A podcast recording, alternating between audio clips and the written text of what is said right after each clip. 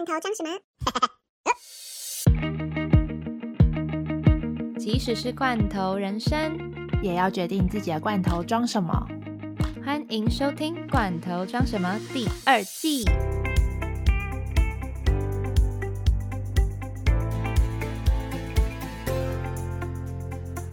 耶，好开心，好开心！怎么又是这个开头？永永远都要好开心，Dara 永远都在很开心，然后 Sunny 永远都很冷静。我们今天，嗯、这一集应该算是我们可以算是音质最好的一集吗？对，可以。目前还没有听到，但是应该会是音质最好的一集，因为我们今天来到了一个录音室，叫做 Lazy Corner。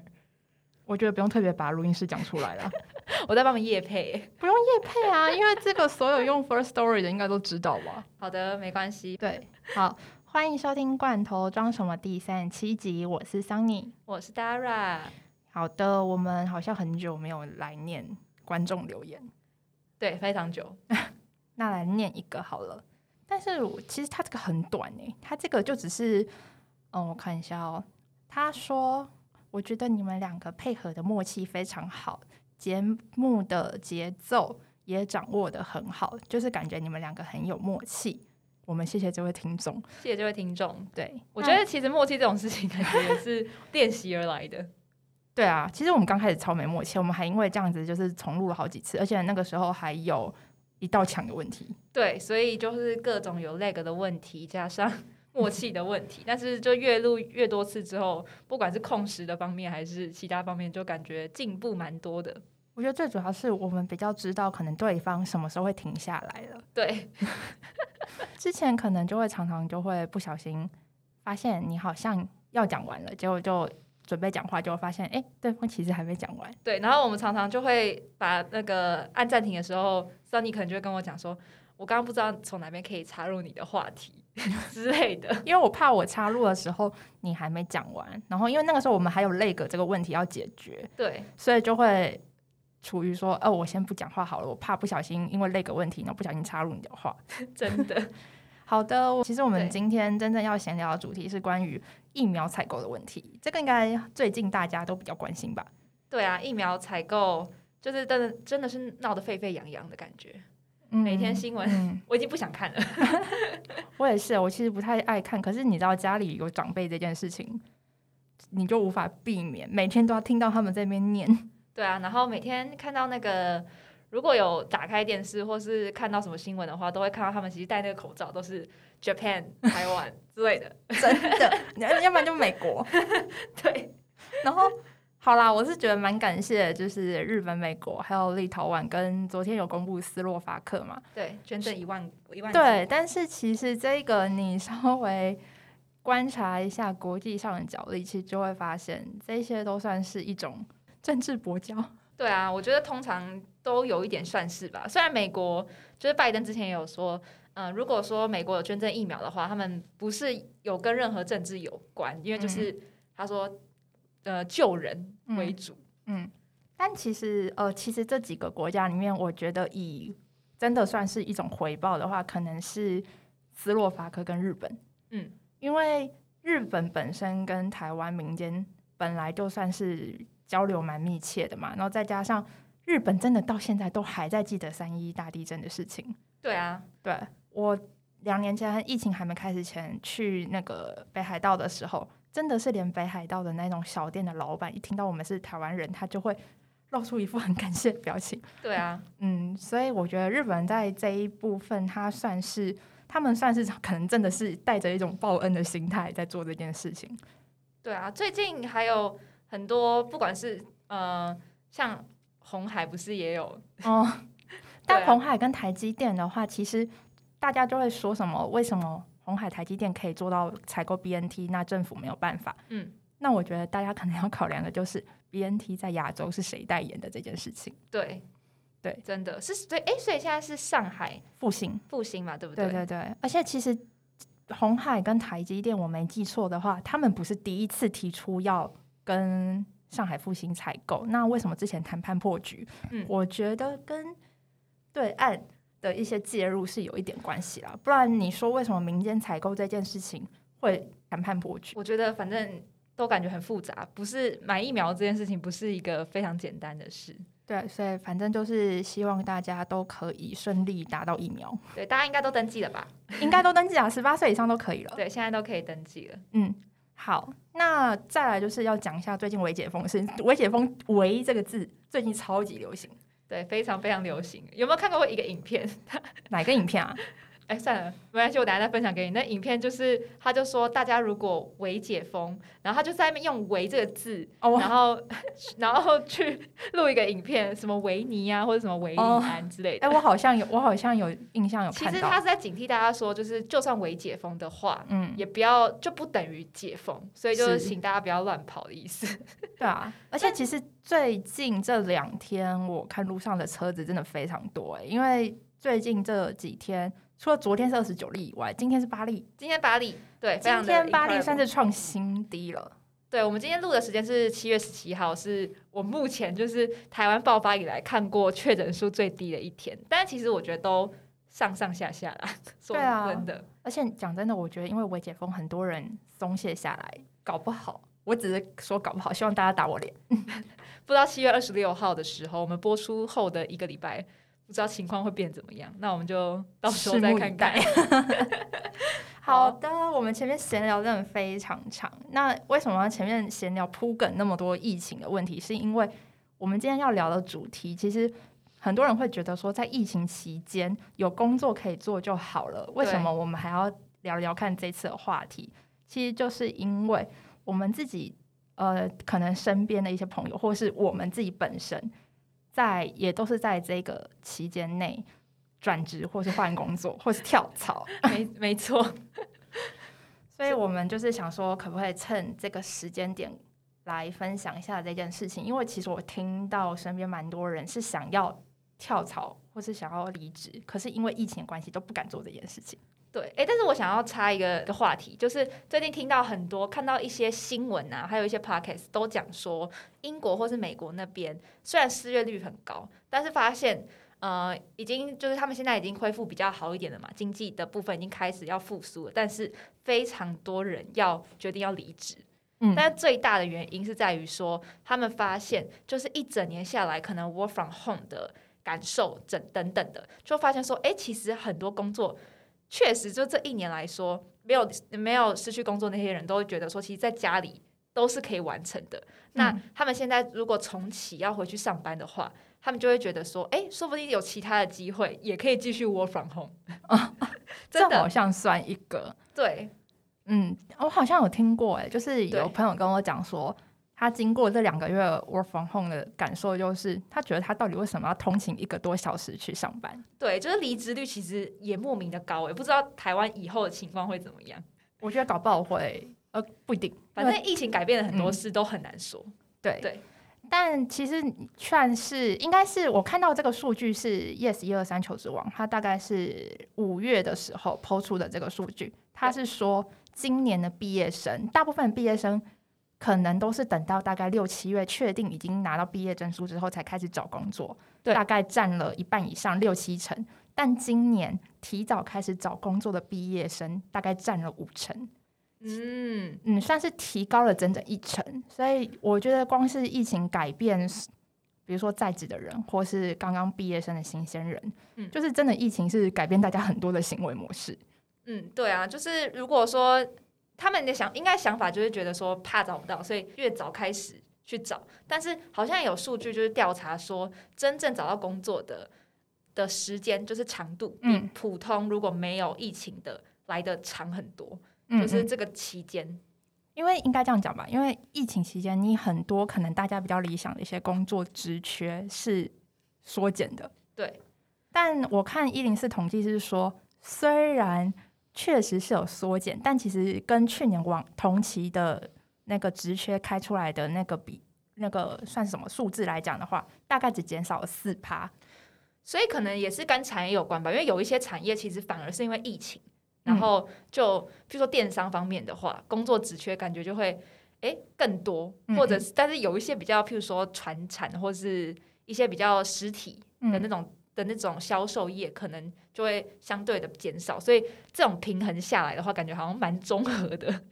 对，哎，没有，你要不要分享看看你目前公司的状况？就是真的找不到人啊。哦，对，但是我的公司的话，目前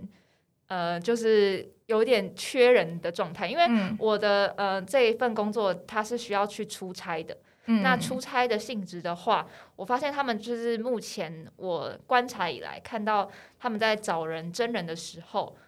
大部分人拒绝的原因都是不愿意出差。嗯那本身不愿意出差的人，遇到疫情就又更不可能。有一些人可能愿意没没关系，想说，诶，反正我们常态性的出差一次顶多去个三四个礼拜，但是就遇到疫情，可能来回隔离就要一个月，他们就会觉得说，哦，虽然这这个期间当然公司会给钱了，但是 他们就觉得说，那为什么我要这样？嗯就会直接就拒绝。所以可以说十个有，我可以说六七成吧，都是不愿意出差，然后所以就放弃这个工作的机会，就是、嗯对。所以我觉得其实也都很不一定诶，疫情真的改变很多事，有一些地方有开缺，但是反而因为疫情又找不到人的状况也很多。嗯嗯。但我自己，因为我自己有蛮多在做人资或猎头的朋友，嗯他们是跟我们讲说，他其实因为疫情期间，他还是要帮他们的客户、帮他们的公司找到合适的人选嘛。那他就有跟我分享说，其实他觉得就是在找就是 candidate 这一方面，他觉得因为疫情的关系，可能采取视讯面试，或是因为工作形态要改成在家工作，他会找的一些特质的一些候选人特质，他就会转方向变成会想要找那种比较独立工作的人。独立工作，你是指说，但是要怎如何感，就是看得出来他们是可以独立工作？因为像是譬如说 freelancer 他们的话，就确实一定是非常 independent，一一定非常独立。但是如果说他们在征才的时候，他要怎么样在面试的过程中会确定他是诶，可能是 potential 是可以独立工作的人？他说他们问的方式可能不会那么直接，问嗯说你是喜欢怎么样的工作模式，但他们会从反面去，比如说问你说你一个人的时候你会做什么事情，他们想看看的是你一个人的时候你是怎么安排自己的时间的，嗯因为这个话题的话，他们会觉得说。可能 candidate 会放下心防，就觉得说，哦，我只是在跟他闲聊，但实际上他们从这个闲聊方面会去观察说，你是怎么样安排自己的休闲时间？因为当你的休闲时间是有一个规律，或是是安排好的，或是你想好自己的休闲时间你会做什么的人，而不是就是单纯只是在家。所以地雷是就是地雷是不能写说跟朋友出去玩这样吗？也不至于哎，我觉得看你怎么样去包装吧。当然，你也可以说跟朋友出去玩，但是你可以包装成说，哦，我会固定时间跟朋友一起去爬山之类的，嗯嗯类似这种，嗯哼。对啊，就所以还是要看。问。对，反正我听到是这样子。那我这那真的就是你可能跟 HR 聊天的时候，他不是真的只是在跟你聊天，其实都在观察你，这是真的。哦，真的，尤其我觉得猎头会更在意这件事情。他是猎头吗？对，他是猎头，因为猎头他们会说，因为对于他们来说，他们把一个 candidate 介绍给客户的话，那对他们来说，第一是业绩，嗯，第二是他们的信用，嗯，所以你如果帮你的客户找到一个不好的 candidate，比如说可能干个半个月就走的话，对，那可能这个客户之后不会再委托你们公司去帮他们找适合的人选了。嗯，我觉得我有一个现在在做人资的朋友，他也有自己跟我分享，就是他觉得远距工作或者嗯是疫情，就是改变了蛮多东西的。那他自己觉得说，他很在乎的点是，嗯，因为如果说你是远端工作的话，你看不到本人的时候，你要怎么确定这个人他 work from home 的时候，他的身心状况是 OK 的，或者是他的产能啊效率是嗯怎么样的？我觉得对他来说，就是这也是他自己观察的点，也很也很重要的。然后他目前就是他做人资也大概一年左右了吧，但是他也是在这一段日子中，觉得说自己想要去加强这方面，所以才去念研究所。他会觉得，如果他以后变人资的话，他希望就是可以辅导，就是更多人，嗯就是职涯方面，就是你要怎么样调整你的心态啊，然后让你自己一个人工作的时候还是很有效率。嗯我觉得应该这样讲，很多人可能会觉得人资就是帮公司找到适合的人选，嗯，当然这是一部分，但是其实可能我跟达尔认识的人资朋友，他们大部分训练吗？他们对他们其实应该说，他们更在乎的是一个人才的培养。因为像我这次刚刚回台报道到新公司报道嘛，然后我的那个猎头朋友就特别问我说：“哎，我想知道你们公司给你们的教育训练的内容有哪一些？”嗯，那我可能就会说：“哦，基本的大家一定会企业介绍，一定是大部分公司都有的嘛。企业介绍还有一些环境介绍，但还有一些就是像我们公司的话。”他算是在报道第一周给我们上，给我们很多很多的算是素材吗？但其实都要靠你自己去吸收啦。对，就是关于比如说产业内容、产业知识，还有相关的术语啊，什么系统的教学那些，其实都算是 training 里面。嗯嗯，那感觉 training 归 training，就是因为现在如果都用远端的方式的话，如果你不会科技产品的话，真的是很可怕，很可怕。所以有些人被也不是说被淘汰，应该是说。因为我自己在另外一个产业也有一些其他的前辈，然后他们的年龄层可能就比较偏大，那就会有一些，因为如果是像之前的工作是做业务性质的话，那比较多同事都是年比较年纪比较年长的，然后他们可能就是会比较抗拒，就是用三 C 产品这方面。但是如果也不是说以年龄啦，但是应该说因应就是后续的。趋势吗？嗯，就是不管是在哪一个产业，我觉得离不开科技产品，所以真的是一定要有一些学习的适应能力吧。对，而而且除了学习科技产品的使用这一方面，我觉得还有一个未来很一定算是趋势，就是所有东西都要云端化。云端化，对对，因为像是我们自己公司的话，我新报道这个公司，我刚进去一报道的时候。我觉得对我自己来说，最最最麻烦的就是要去学各种系统。目前我算下来，嗯，光是不管是人资系统啊，公司内部的一些集团系统啊，那些零零总总加起来，还有什么工程系统或是千层系统，加起来已经有二十多个了。哎，那我想问一下，就是像我之前的一些员工训练，就是我。待过的公司们，不管是做哪个产业的，其实很多训练课程其实一直以来都是网络上面的方式。那你们公司的话，应该网络跟实体应该都有吧？但是现在因为疫情的关系，是不是等于说实体方面的这种新人训练就直接取消？嗯，不会耶。我们的话是变成部门会另外开线上的，就是不是丢一个影片链接给你，而是就是开一个 meeting 线上的 meeting，然后大家一起嘛。可以上课，对对，帮我们上课这样。所以你这一两周就是 on board 的感觉，就是一直在上课。我第一周第一周都在上课，那第二周开始就要开始接一些专案啊什么的，就已经要开始自己 handle 一些事情了，对啊，所以我觉得有可能是因为第一周他们上真的是还蛮密集的，嗯，然后因为很密集的在上课，所以你等于说你到第二周的时候开始有一些实际操作的东西。但我觉得比较麻烦的是，对于新人来说。有一些可能相对而言，别人不会觉得是要学的东西，就是比如说，例如什么？嗯，就是千以千层系统来讲好了，因为每个公司的千层系统的规定不一样。对。或那今天这个公司，比如说请购是这个系统，那你的跟财呃请购采购是这个系统，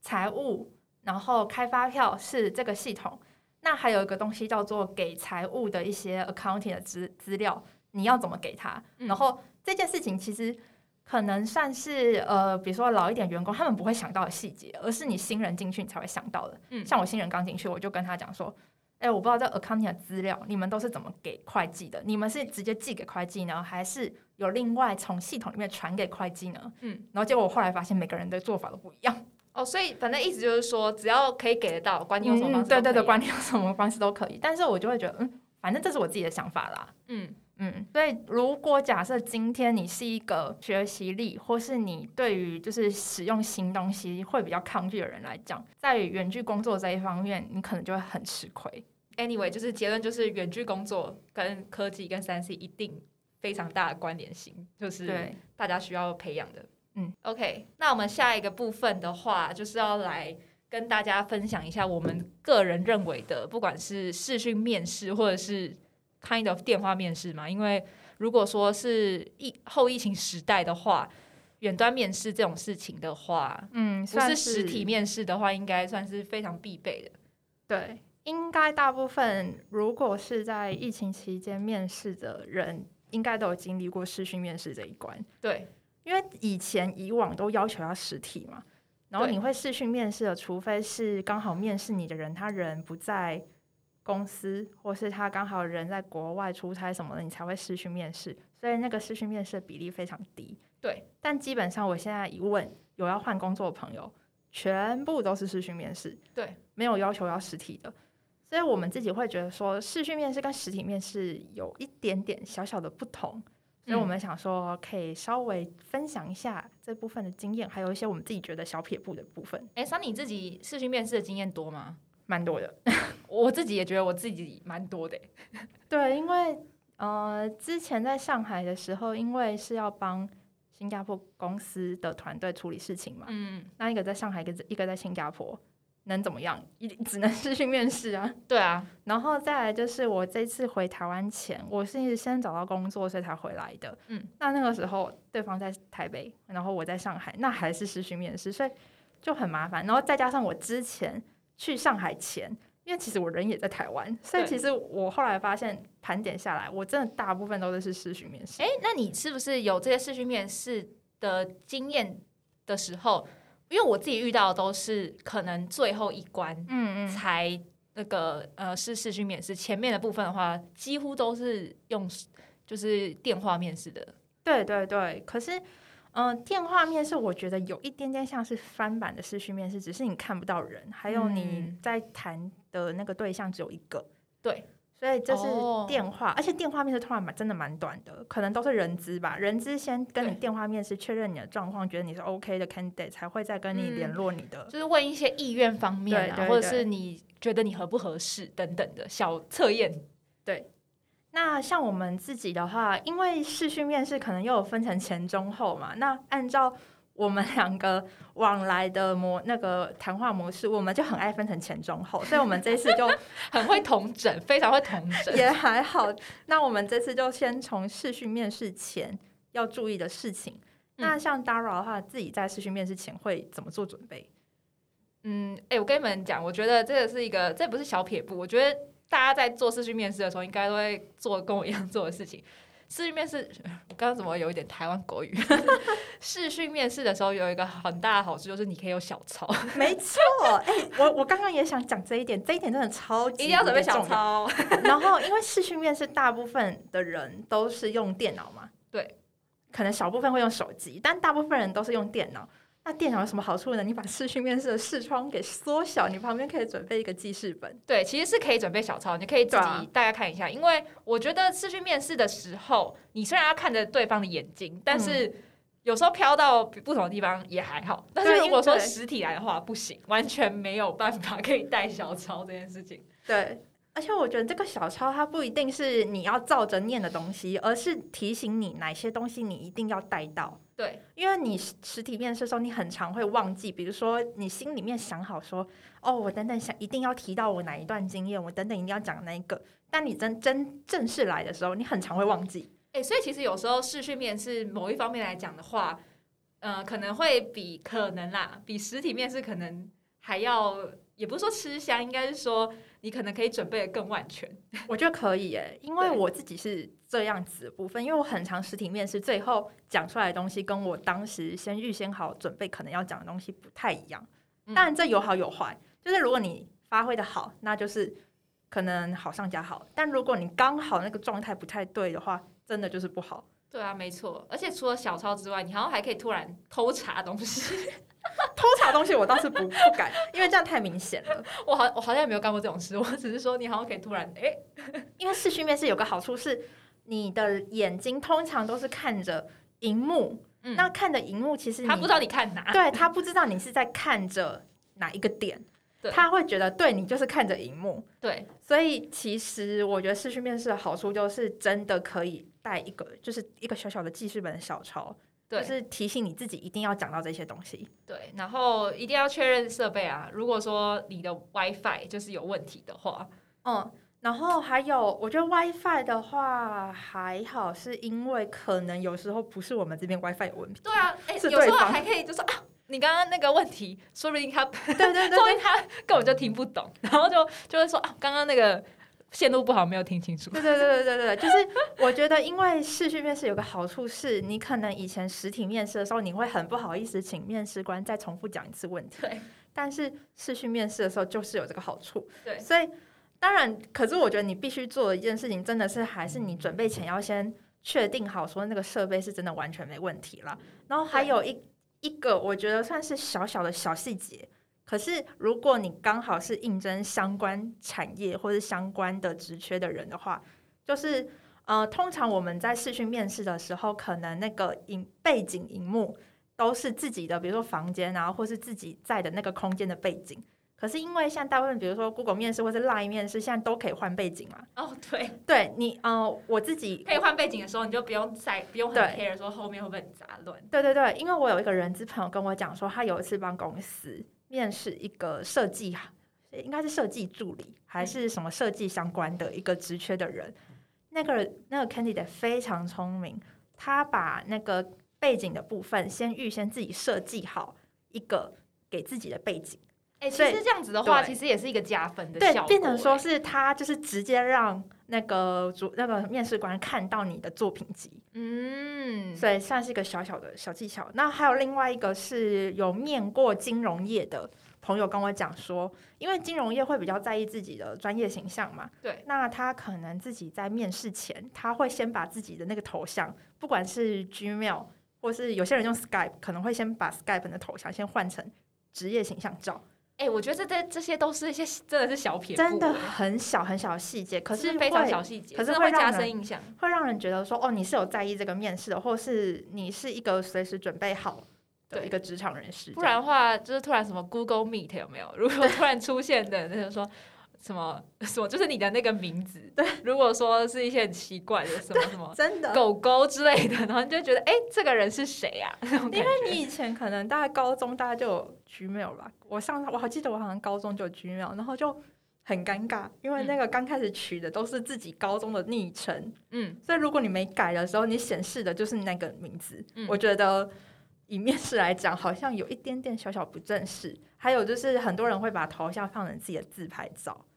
哦，哎，那那种超不专业的，就是很尴尬，其实蛮尴尬的。所以其实真的这一个小小小细节可以提醒一下大家。对，那我自己的面试，如果在前准备的时候。反正我不管怎么样，我一定会把衣服穿好 这件事情，因为很多人像现在大家开会啊，不是因为都不用开视讯嘛，对啊，然后很多人不是都有一些影片不都在分享说，就是大家下面都穿睡裤，然后上面就可能就穿一个正装，但是我觉得面试的时候，就算他也不会叫你站起来，但是我就会觉得不行，你你现在就是要去面试，嗯，不管你是在线上或在实体，你都是去面试，嗯，所以。你的妆容什么样子？我觉得还是要打扮好。我觉得这一部分可能真的就分成两派，有些有一派是觉得说我只要上半身出镜的地方有就好了，那有另一派就觉得说不行，我一定要全部准备好。但是我不知道哎，有没有遇过什么突发状况是你必须要 站起来的时候？我不知道。有啊，就是。假呃，我那个猎头朋友，哎，是猎头朋友还是人资？我忘记我忘记是我哪一个朋友告诉我，他说有一次他在面试一个 candidate 的时候，嗯嗯，然后那个 candidate 可能刚刚好外面有那个施工的声音，他就说哦，跟面试官说了解，跟面试官讲了说，哎，不好意思，等我一下，我关一下窗户。结果他站起来，下面内裤短裤啦，都是内裤？有可能啊，在家里都可以穿啊，对不对？对啊，所以。呃，也不会说好或不好，因为毕竟对方人在家，你不能管他在家的穿着。可是就是那个状况，你给面试官看到的时候，面试官就会觉得不太好。就，哎，但是我想要说的是，我之前好像有在我们很久以前那个面试的那一集第十集的时候，嗯，我好像有说到，说我之前在面试的时候，就是我是在跟美国的 HR 跟我的老板面试，然后我就印象深刻，我的我的老板他就穿的。呃，很休闲，就是一个 T 恤。然后我的那个 HR 也是美国人，他就是刚洗完头，哎，就是刚洗完头，然后整个头发是湿的状态。但是如果是跟韩国主管面试的话，嗯，你永远看到他的时候，真的就是西装笔挺那样子。日本人也是，对，所以我觉得跟文化也有关吧。但是我觉得不管怎么样，呃，不管是跟哪一个国家的人面试，我觉得你穿的是很怎么说比较正式的话，我觉得都是一个尊重。所以我觉得这很重要。对啊，因为毕竟我们还是在亚洲国家嘛，那没亚洲的话，台湾或是怎么样，都还是会注重这件事情。嗯好，那我们试训面试准备前已经大概就聊到这边，那我们接下来就是面试中，我们会有什么样要注意的地方？我第一个 第一个一定要提醒的事情就是要注意表情管理。嗯，就是这件事情，我觉得可能你实体面试也会注意，可是因为实体面试你们是在同一个空间，可能每个人都会，就是在听对方讲话的时候，会眼睛不小心或是心思不小心飘到某个别的地方去。可是因为你看着小小的电脑荧幕，那那个电脑荧幕就是充斥着你的脸，而且通常不会拍到太远，通常都是蛮近的，所以他可以很细节的看到说你的表小表情。所以有些人可能呃，我可是我觉得这个可能也不一定是因为我有碰过有一个人，其实就是我们之前 律师事务所的一个律师，他讲话的时候会不小心翻白眼，哈，就是讲话翻白眼，这也太可怕了吧。可是可是他不是真的要翻你白眼，这样子，对对对对对对，他就只是那种小小的小小的翻上去，他就只是跟你讲话讲一讲的时候，哦，翻上去的时候，他的他的他可能就是那个黑眼球的部分，就是会比较上面，所以你就会觉得他在翻你白眼这样，对对对，而且我跟你讲，这不是只有我发现，是所有就是所里面的同事都有吃香哦。都有发现这件事情，就是哦，大家就说，哎、那个律师就是他可能会不小心翻人家白眼，可是我们知道他没有那个意思，那个只是他在跟人家讲话的时候一个小小的、小小的算是习惯吗？可是我觉得这个习惯可能如果你是比较在意这件事情的话，你要改掉。嗯嗯嗯。对，因为可能会让人觉得有点小小的不尊重。但是通常这种事情也是说难听一点，也是要比别人提醒你，对，你才会发现的。因为很多小细节的部分，你自己在面试的时候你也不会知道啊，对不对？对啊，对啊，像有有的人可能就是讲话的时候会不由自主的想要去卷头发，啊，女生超容易的，我遇到超多女生就是讲话讲一讲，手不要这样动来动去这样。手指就开始卷卷卷，对啊，就是这种小表情跟小动作，我觉得不可避免，因为像我们两个自己也都有。对，但是我如果在面试的时候，我真的会非常一直灌输自己说，哦，不可以，不可以，不可以，而且不能动，尽量不要动啊。因为反正就一个小时的事情嘛，你就是忍住就好了。对，然后还有就是，我觉得不管你是实体面试或者视讯面试的时候，我一直以来都强调就是要笑。但是你当然不是说在讲话的时候，你在听对方在回复你的时候也笑。就是我觉得表情的部分的话，也是可以不用到这么严肃。但是嗯除了表情之外，我觉得还有一个点就是。你一定要看着对方的眼睛，所以意思就是说你要看着镜头，不是看着影下面荧幕，对，我觉得很重要，因为哦你、因为你不变得说你不能实体面试，但是实体面试的时候，你一定是看着对方的眼睛嘛，嗯。所以你现在不行的时候，你只能对着视讯，但是你不不能往下看，你要对着你的电镜头脑的镜头，就是等于说你在看他的眼睛，我觉得这很重要。哎，但但但有一件事情，因为我有遇到有我有遇到有人，就是他如果不小心只盯着，因为镜头很小嘛，它是一个小小的点，如果你盯太久的话，会不小心斗鸡眼。有可能 有可能，有可能，所以我觉得真的大家看自己看状况，真的没有办法，就是每个人状况不一样。如果你会斗鸡眼的话，算了，你还不如看荧幕吧。对。好，还有什么？还有什么？呃，哦，对，其实算是连接到刚刚准备前关于设备的问题。嗯假设如果真的不小心你的设备或是你的环境出现了一个小状况的话，千万不要表现的很慌张啊！不好意思，什么？嗯、我我就是不要就是突然语无伦次这样，就是镇定，就是镇定，因为就是很常会发生的事情，你就是直接跟他们讲，面试官讲说不好意思，我现在网络有点问题，稍等我几分钟这样。对，就是你表现的镇定，还有你的处理的随机应变的能力，也会让面试官觉得说，哦，你是一个可以处理突发状况的人。对，而且嗯。其实面试的话，我不知道我自己没有遇过这种状况，因为呃，可能之前有在跟呃不同国家的人嘛，那其实用的城市软体都不一样，嗯。那每一次他们需要你面试的那个 website 也不一样，我但是我会觉得说你都都准备好，不然就是都下载好，或者是甚至都先开好，或者是如果说哎这个 A 软体不能用的时候，你至少可以跟他说，哎那我们来。嗯，请问一下你的手机或或是你的设备是 iPhone 吗？说不定我们可以用 FaceTime 的方式。就是我觉得都准备好的时候，当有突发状况发生的时候，他们也会觉得说，哎，你是一个有应变能力的人。嗯，哦，这个时候跟大家分享一个小故事，我也是从人资朋友那边听来的啊。反正我觉得这个蛮可爱的，这个小故事可以分享给大家。就是他家里有养猫，就是 Candidate 家里有养猫，然后。他可能在面试的时候没有把猫先事先隔绝在他的空间，因为通常如果假设你有重要事情要做，你会把猫关在另外一个房间嘛，就是不要让它进来你工作的场域。可是他刚好可能没有忘记把他的猫给关起来，然后或者是猫它自己也会开门。对对对，有些我们家真的有可能好不好？我们家我们家拉可能会开，我们家拉口就会自己开门，他知道怎么开我们房间的门，然后我我真的是受不了，他就会自己开门进来。所以有时候你如果真的不小心碰到这种突发状况的时候，我觉得可以学习一下这一个 candidate 的处理方式。就是他那个时候遇到的状况是，我朋友跟他面试面到一半，结果他们家猫突然跳上来，跳到桌子上，就是镜傻眼啊，镜头前，然后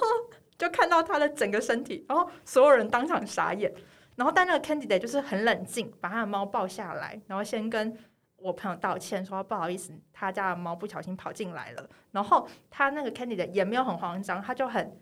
就是很自然的，就跟他讲说，就是呃，这是我们家的猫，它叫什么呀？这样子。然后呢，因为刚好我朋友也蛮喜欢猫的，他说哎，好可爱哦，是什么什么什么。然后他们两个就聊起来了。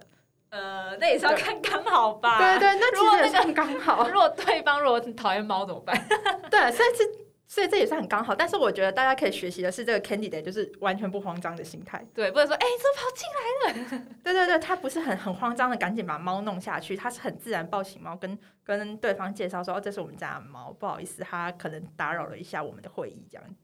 好，嗯，还有什么呢？再再补充一个小的部分，是我自己，因为呃，像之前的面试经验，我是不知道说大家找工作的时候会不会遇到，但是。如果说你找的工作是需要用到运用到英文的，他们非常非常急，就是绝对有可能会突然叫你用英文面试，或甚至如果说你是会其他外语的，韩文、日文或者西班牙文等等，说不定虽然你的呃可能 job description 上面虽然可能不会写说你有需要用到什么语言，但是如果说运用到什么语言会加分的话，我觉得你都要突然准备好一个小小简短的自我介绍。嗯，你如果说突然被问到的时候，你就不会很慌张。嗯，那我是觉得说有准备好的话，然后你也可以直接就是应变，然后回答出来，然后不用说太冗长的话，我觉得对面试官来说是非常加分的。嗯嗯嗯，这也算是算是一个准备的小技巧啦。对，好，那接下来就到面试后了。面试后的话，我自己是。有一个会在意的点，我不知道打扰会不会也在意这个点，就是因为通常试训面试，我们都是在一个会议室里面，就是我说我是线上会议室里面。那通常大家都会，嗯，比如说结束之后，大家说好，谢谢你今天怎么样怎么样，然后讲完之后，很多人就会直接下线。可是我通常我的习惯是，我会先等到对方下线。嗯，我觉得我自己没有什么太多的经验，可能是你是不是因为你在面试的时候有。多对一，我我从来没有 多对一的试训面试过，就是我的团体面试都是现场的。然后，所以如果说是一对一的话，我应该也会等到对方就是真的挂掉吧，我才会挂掉。我是觉得它是一个很小很小的东西啊，就是看大家会不会在意这件事情，但我自己会在意，就是说，嗯，我会先等到对方先下线，然后确定他们都走的时候，我再走。而不是就是让对方觉得说咻一下就不见了。嗯嗯嗯，我觉得其实这些都是小细节，对，啊就蛮小细节。还有一个就是面试后，可能大家会在意的，我们小小聊一下谈薪谈薪水部分吧。谈薪水的部分，哎，我可以在这个之前再补充一个小的部分吗？可以啊，就是我自己还有一个呃，我自己之前的经验吧，我会在呃，不管你是什么样的面试之后，我都会回复 HR。就是或者给他们，他们会传给我信，可能 inform 我说什么时候要面试的时候，面试完之后我一定会回信。我觉得这个可能算是不管是不是视讯面试，就算是实体面试也要做一件事情，因为很多人大部分人都想说就等结果，对吧？但是如果说你有一个知会或者是一个说谢谢，然后说我今天非常开心，就是可以可以让我有这个机会可以面试，我觉得其实也是一个小细节，蛮加分的。对啊，好，前中后都讲完了。也不算讲完，我们不是要讲谈薪水嘛？对，我们要讲谈薪水。后这个的话就是 general，就是不只视讯面试啊。嗯，因为我觉得在呃，很多人应该都会像我们之前的那一集没有讲到太多跟谈薪水的部分。嗯，对。那三你要不要来分享一下要如何谈薪水？你自己觉得？我发现大乱每次只要遇到谈薪水的部分，就真的很爱问，而且慌张。我觉得应该是新鲜人。新鲜人都会对于谈薪水这件事情比较比较惶恐吧，因为第一是因为你刚刚毕业，所以你不知道自己在市场上的价值是多少；第二是你也怕自己开的，比如说太开太低或开太高都有可能。嗯，但我觉得第一件事情你要谈薪水的话，如果你真的已经很顺利的走到最后跟人资谈薪水的这一步，你第一件一定要做的事情就是去查产业平均价。对，我觉得这个在应该在每一个 website 上面都会有一个 range，就是他们都会说常态性的薪水哦达四万或以上，或者是一个区间，比如说三万五到四万五这这种，就是你要去收集一下素材，就是知道一下说，哎，这个产业的呃大概的区间在哪里，或者是这个职位，说不定一零四上面就已经有写到。就是这个区间，结果你开的哎超过一万块，这我觉得他们我不知道，我不知道身为人资会不会傻眼，我不知道。嗯，人资第一个可能会觉得你没做功课哦。对，如果他真的已经写在那个招聘网站上面，而你却开出了一个远远高于，如果假设你是知道这件事情，然后你其实是有另外一套呃另外一准备一个可以说服人资的，为什么要给高？对的吗？对对，除非你有先另外，你已经预预想好是这这个样子，然后你要准备一个理由来说服人资给你这个价格的话，那就是另当别论。那你觉得超过多少是可以接受？五千可以吗？我觉得百分之二十吧，以那个基准，因为我觉得不能以五千或一万来算，因为每个人的基准点不一样。嗯，了解。嗯，我觉得百分之二十上下是可以接受的。百分之二十上下，对啊。那我自己的经验就是，我觉得我在菜鸟的时期，嗯，其实我还到现在还是菜鸟，我现在也是啊，对。但是我真的记得我之前都说，但是我们自己这样子比较多经验以来，好像发现那蛮地雷的回答嘛？就是到最后可能 HR 问你薪水的时候，你都说那我尊重公司，对。但是我觉得我自己有这种回答的时候，确实是可能第一个没有之前没有做过这个方面的经验。那，但是我心里其实已经知道，就是大概会给薪水是多少，是我可以接受的。那我就觉得说我这样回复应该是 OK。那或者是我是一个新鲜人的时候，那我也没有太多筹码，我会这样回答。但是经过那么多次面试以来，我觉得真的是一个地雷。就是如果说你是已经有经验的人的话，然后你回答说，哦，我看公司安排我都可以的话，他们会觉得，哎。你前面你讲的这么的澎湃，然后前面讲的这么的履历丰富，然后很有企图心，结果怎么到后面就弱掉了，突然垮掉的感觉。对他们，我我自己有朋友自己还蛮常面试别人的，他就说他会觉得扣分。当然，我觉得这个这一点可能又要看。每个公司的状况，或是每个 HR 的状况，嗯嗯嗯，因为像有一些大，当然可能大部分大点的公司都是有可以谈判的空间，嗯，但小公司确实是没有，嗯嗯嗯，所以如果你今天是去一个你知道他这一家公司是可以谈判有谈判空间的一家公司的话，你真的要先知道自己的价值在哪里，然后先开出一个你觉得你可以接受的数字，对，你可以接受，然后对方应该也可以接受的数字。嗯，对，不然你如果直接说造公司的话，很多 HR 就会觉得说你是没有做功课嘛，所以才就会有两个疑问是：哎，你谦虚；第二个是，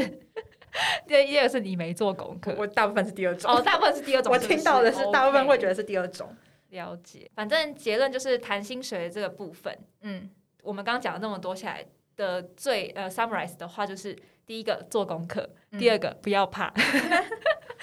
第三个就是勇敢说吧，勇敢开，但是不要落差太大，因为我不知道你自己觉得，就是如果说你开个落差太大的话，是不是？但其实说真的，谈判空间的话，你开高才有机会可以砍嘛。对对对，对啊。所以我觉得有时候你可以开一个高于自己预期价格的百分之十五到二十，对，然后你先留一点点空间给 HR 谈。第第一有可能是 HR 根本就会觉得说，哦，OK，这是我的预期范围，嗯，那这样的话，你是不是就拿了比你自己预期的还高？对，对啊，我之前我觉得我会不敢开的，原因可能是因为可能没有进入过这个产业，我就会觉得说我不知道我自己的市场定位在哪。但是我觉得 Sunny 那时候给我的建议很好，他就会说你没有经过这个产业，那你就要去查那个产业的给的薪水是多少。嗯，然后当然还是跟你自己的经历有关啦，因为譬如说 in general 来讲，硕士毕业，嗯，或者是更高的学历毕业的话，起薪就是起。薪还是不一样，所以也是要看以经验来说。那我们其实今天最最最大的结论就是想要跟大家讲说，不要因为怕疫情所以不敢离职，危机就是转机。不要因为害怕说会之后疫情说失业或干嘛的话，你就放弃可能应该要换到更好工作的机会。对，那而且随时都要准备好自己。像我有听到我身边的人资朋友，或者是身边朋友的经历，都是突然在一零四，哎，像 Sunny 也是啊，就是突然在一零四或者在 LinkedIn 上面，对，或者像前几集就是 Danny 有分享，我们的来宾有分享说，他一直不停的会去更新他的 LinkedIn，或是去加别人，去跟别人有连接。对对 对，我觉得这都不要放弃任何机会，因为你就算不去主动找工作，但是如果你都是已经有更新好的状态的话，HR 有看到你，你嗯就是那个机会就会来临。对对对，就是好好好的经营一下自己的社群啦，对，还有人脉。人脉的部分，对，因为有现你越长越大，真的会发现很多工作机会都是以前留下来的人脉，对啊，说真的，你没有找工作，结果就被别人介绍，也有可能。我觉得都有可能、对啊所以人脉建立也是一个非常重要的一点。好的，那我们今天这集就到这边。如果喜欢我们的节目内容的话，不要忘了帮我们留言评分五颗星，并且继续关注接下来的节目。或是有什么建议，也欢迎到我们的 IG 画下底线 in your can 私讯告诉我们。那我们就下集见喽，拜拜拜